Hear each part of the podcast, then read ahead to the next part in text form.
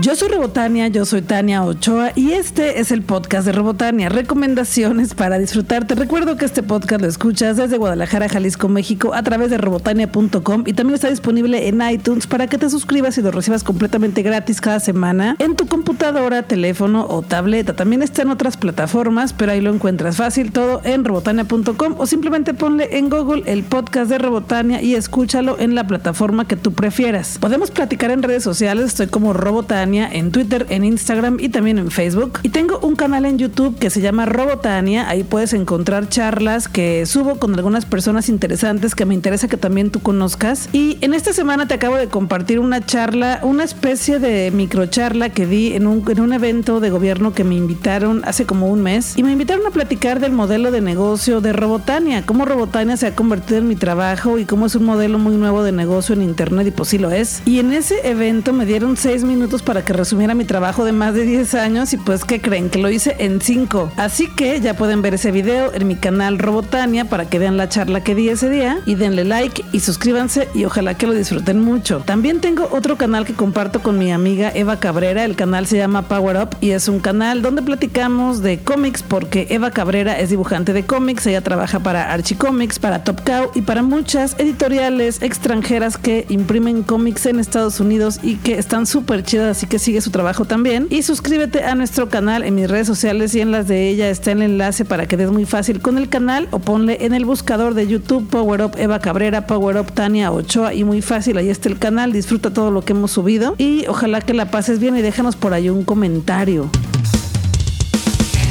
De una vez te voy platicando que vienen cosas muy chidas con la Feria Internacional del Libro de Guadalajara y en específico con el Salón del Cómic y la novela gráfica. Estaré dando algunas charlas por ahí, estaré también haciendo algunas transmisiones en vivo, entrevistas y muchas actividades para que la pasemos bien en la FIL, pero en cuanto tenga ya todo confirmadísimo con todos los horarios, el espacio, el día exacto y todo, te lo voy a compartir. Ya mero se va a lanzar todo esto para que puedas ir agendando, te puedas ir organizando y me acompañes y también nos acompañes porque también haremos actividades con Power Up por ahí en el Salón del Cómic en la FIL de este año. Y también queremos hacer un evento previo a la FIL del cual te avisaremos muy pronto en dónde va a ser, a qué hora y todo lo que va a suceder en ese gran evento prefil. Estoy a punto de terminar la sexta temporada de Orange is the New Black. Ya me falta solamente el último episodio, así que mañana voy a comenzar la séptima temporada, la temporada final de Orange is the New Black. Una serie que me tiene muy emocionada. No creí que fuera a empatizar tanto porque cuando comencé la serie, vi el primer episodio, el segundo, vi la primera temporada y me gustó, pero no tanto como me gustó este 2019. La he disfrutado muchísimo. He empatizado mucho con el personaje de Nikki, que es la pelirroja con el pelo chino esponjado que me encanta. He empatizado mucho con su personalidad, con su personaje y también un poco con Alex, que es la novia de la protagonista de Piper. Y esta temporada número 6 me ha parecido que ha sido muy distinta a las otras. Me ha gustado, la he pasado bien. Han sido como que escenas un poco más fuertes. Ha habido algunos episodios un poco más de suspenso, con personajes nuevos. Hay muchas chicas nuevas en esta sexta temporada. Incluso chicas que no solían ser lesbianas se convirtieron o se les antojó o decidieron probarlo y está chido. Pero bueno, no sé cómo termina esta última temporada. Va bien. Hay personajes que estaban muy desquiciadas y muy locas en otras temporadas y aquí como que se pusieron más congruentes. Me ha gustado. Espero mucho de la séptima temporada. No sé qué vaya a pasar. No he tenido spoilers hasta ahorita. Los he esquivado muy bien. Así que tengo mucho expectativas de la séptima temporada de Orange is the New Black. Ya veré qué onda, porque ya hay amigas que me dijeron que terminaron como que con sentimientos encontrados. Pero bueno, yo supongo que la siguiente semana o tal vez este fin de semana termine la séptima temporada de Orange is the New Black y ya platicaré contigo de qué me pareció. A lo mejor hacemos un en vivo en Instagram y platicamos sobre esto, ¿no? Porque además ya me urge terminarla porque hay varias series que tengo en mi lista como Stranger Things y muchísimas otras más. Y pues tengo que darme prisa, ya le estoy haciendo, pero es que entre que leer, entre que ir a los eventos, hacer este podcast, editar los videos,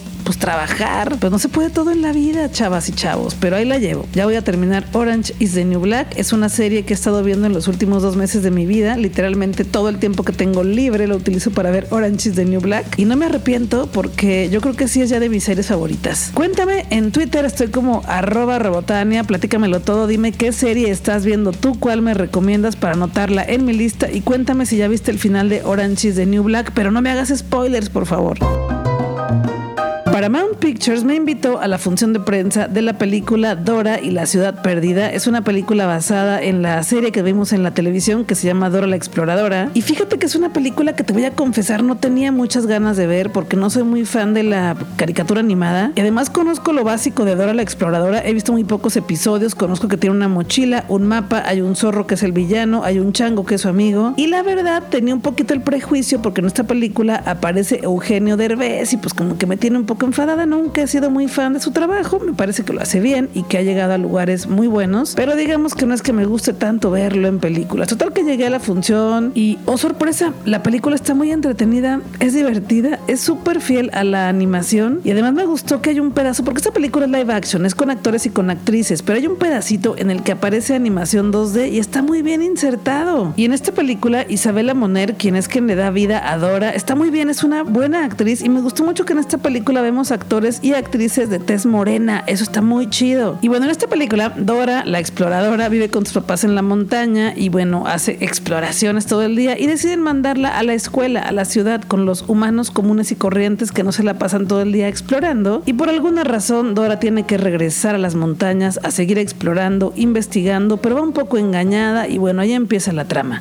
¿cómo que ahí empieza la trama? Ahí comienza lo emocionante, cuando Dora tiene que regresar. La película está bien, es para toda la familia, te vas a reír aunque seas adulta o adulto, así que pues sí, está bien. Yo no esperaba tanto esta película y está bien, digo, no va a ser nominada a los premios Oscar, pero está bien. Solo calificar las películas del 1 al 5 con tuercas de Robotania y Adora y La Ciudad Perdida de Paramount Pictures le doy tres tuercas de Robotania. De semana se celebra la independencia de México, el grito, como muchos le dicen y muchas también, y algo que no me gusta de la celebración del grito es que avientan fuegos artificiales a nuestro cielo. La verdad es que estoy en contra de esto, detesto los fuegos artificiales, las explosiones y los castillos porque solamente contaminan mi oxígeno y el tuyo también, contaminan nuestra ciudad, nuestro mundo y la verdad está bien gacho y además el sonido es horrible. Yo no le hallo nada de atractivo a los fuegos artificiales. Me encantaría que los prohibieran, pero bueno, pues ojalá que algún día llegue eso y que evolucionemos como humanos y que eso ya no lo tengamos que hacer. Espero los menos fuegos artificiales posibles, pero bueno, mucha gente celebra el Día de la Independencia en México y es una cosa que yo no suelo celebrar, pero esta vez sí se me ocurrió algo, o mejor dicho, se me atravesó algo que se me antojó muchísimo. Y es una tardeada patria organizada por las fiestas Microclubing y también Hechizo. Esto será de las 12 del mediodía a las 11.30 de la noche en Vía Libertad, que es una terraza que está ubicada en la calle Colonia 221 en Colonia Americana. Es esquina con Avenida Libertad y es por ahí ser muy cerca de Chapultepec, casi enfrente de Fox Box, los juegos de escape. Y la verdad es que no suelo celebrar el grito de independencia, pero esta vez sí voy a ir a gritar a esta fiesta. Esta fiesta es una tardeada en donde celebraremos el arte del drag mexicano al mero estilo Jalisco. Nos sugieren ponernos una tejana, un sombrero de mariachi o el traje completo de teguana. El asunto es ir a gritar y pasarla bien, cantar y bailar en comunidad LGBT. Y si no eres LGBT, no importa. Lo importante es ir a celebrar tu libertad, pasártela bien un día al mes con estas fiestas de microcluben y hechizo. Así que ahí nos vemos. Ponte creativa, ponte creativo, ponte creative y a celebrar este domingo que somos libres y que nos gusta ser como somos y no nos da pena de sentir lo que sentimos ni de ser como somos. En esta fiesta habrá show drag de Yolandeando con Yolanda, una chica que viene de la Ciudad de México, también con Anastasia, quien ganó la carrera de Babel también estará la drag Black Velvet y el escenario estará abierto para la persona que quiera subirse, pues que estrene su show drag. La música estará a cargo de Chica Láser, de Chiro Beta y de Ninja Gaiden, así que va a estar bueno. Y además habrá registro civil por Shushu Ochoa. Va a estar bueno, así que ahí nos vemos en Terraza Vía Libertad, ubicada en la calle Colonia 221 en la Colonia Americana. Todo comienza a las 12 del mediodía y termina a las 11 de la noche. El lunes no se trabaja, así que ahí nos vemos en esta fiesta, donde el boleto cuesta 100 pesos antes de las 3 de la tarde y 150 pesos después de las 3 de la tarde. Ahí nos vemos. Es un trato. Película que está basada en un libro como muchas y esta película se llama Naranja Mecánica. Este mes tendremos en el Teatro Diana una adaptación a teatro de esta película Naranja Mecánica y si es que no has leído el libro de Anthony Burgess o no has visto la película de Kubrick, pues te cuento un poco. La ficción que marcó a varias generaciones a través del personaje inmortalizado por Malcolm McDowell desembarca por primera vez en el teatro en México. Esta novela fue publicada en 1962, se llama La Naranja Mecánica y es una novela por Anthony Burgess y que se volvió a posicionar en 1971 cuando apareció la película de Stanley Kubrick. Con el tiempo se ha transformado en una película de culto y en esta obra nos cuenta cómo Alex, después de haber cometido innumerables y aberrantes delitos con su banda denominada Los Drugos, es sometido al método ludóvico, un experimento implementado por el Estado que combina bajo tortura condicionamientos involuntarios con sustancias tóxicas. Tal vez esta fábula futurista imaginada por el escritor y Kubrick nos remita nuevamente al asombro que nos provocará entonces, pero esta vez al descubrir y comprobar que 50 años después la historia guarda tremendas similitudes con el presente de nuestros países y del mundo. Esta obra de teatro es para mayores de 15 años y se estará presentando el 26 de septiembre en el Teatro Diana a las 8.30 de la noche y los boletos van desde los 400 hasta los 850 pesos. Pero lo bonito es que el Teatro Diana me envió unos boletos para ustedes y se los voy a regalar en estos días en mis redes sociales para que estén muy pendientes, puedan participar en la dinámica Voy con Robotania y se los puedan ganar y pues vayamos. Como cada semana fui de paseo por las librerías y me encontré dos cosas súper chidas. La primera es un cómic súper chido que se llama Harley en Ivy conocen a Betty y Verónica. Es un cómic de Archie Comics en colaboración con DC Comics que son de la misma compañía, pero bueno, aquí hicieron una fusión fantasiosa en el cual como ya escuchaste en el título Harley Quinn y Poison Ivy, que es la hiedra venenosa, conocen a Betty y Verónica del mundo de Archie. Es una fantasía hermosa que estas cuatro mujeres se conozcan en un cómic y la verdad es que sucede muy bien de una manera muy ridícula, pero muy chida. Y te voy a platicar el inicio porque son solo algunas páginas. Están en Riverdale Betty y Verónica y tienen una fiesta de disfraces y deciden irse de Harley Quinn y de Poison Ivy. Entonces, por alguna situación, las reales Harley Quinn y Poison Ivy caen a esta ciudad que se llama Riverdale, que es la ciudad en donde sucede todo el universo de Archie. Y bueno, por alguna razón vienen huyendo de algo y entran a esta fiesta y de repente en la fiesta se encuentran con Betty y Verónica disfrazadas de Harley Quinn y de Poison Ivy, pero no otras versiones distintas a las que ellas están en la realidad, en la actualidad y que sí son las verdaderas Harley Quinn y Poison Ivy. Es muy padre ver a las cuatro y de repente cuando se encuentran voltean a verse y ¡Ey, amigas! Ustedes también vienen disfrazadas y las reales voltean a ver a las disfrazadas y ustedes quiénes son impostoras, ¿no?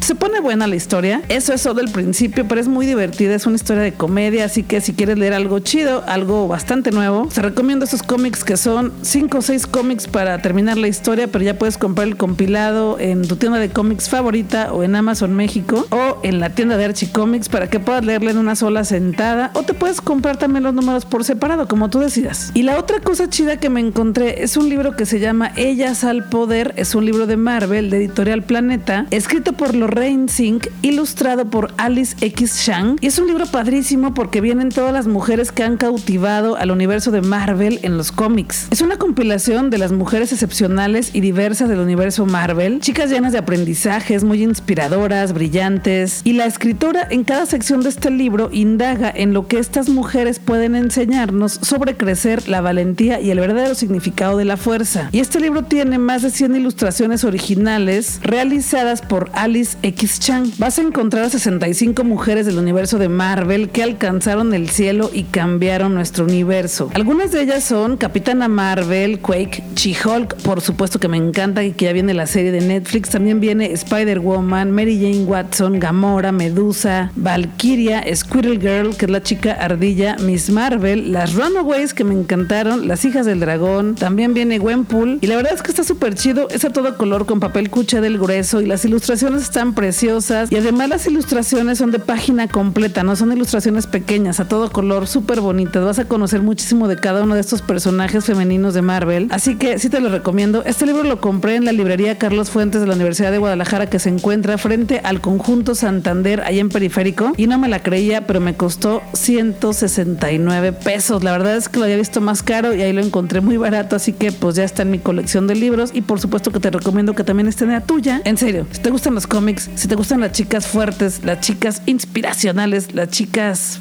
empoderadas, este libro tiene que ser tuyo ya. Te he platicado de una plataforma que me gusta mucho que se llama Goodreads, que se puede traducir al español como buenas lecturas. Te la voy a deletrear, es G-O-O-D-R-E-A-D-S,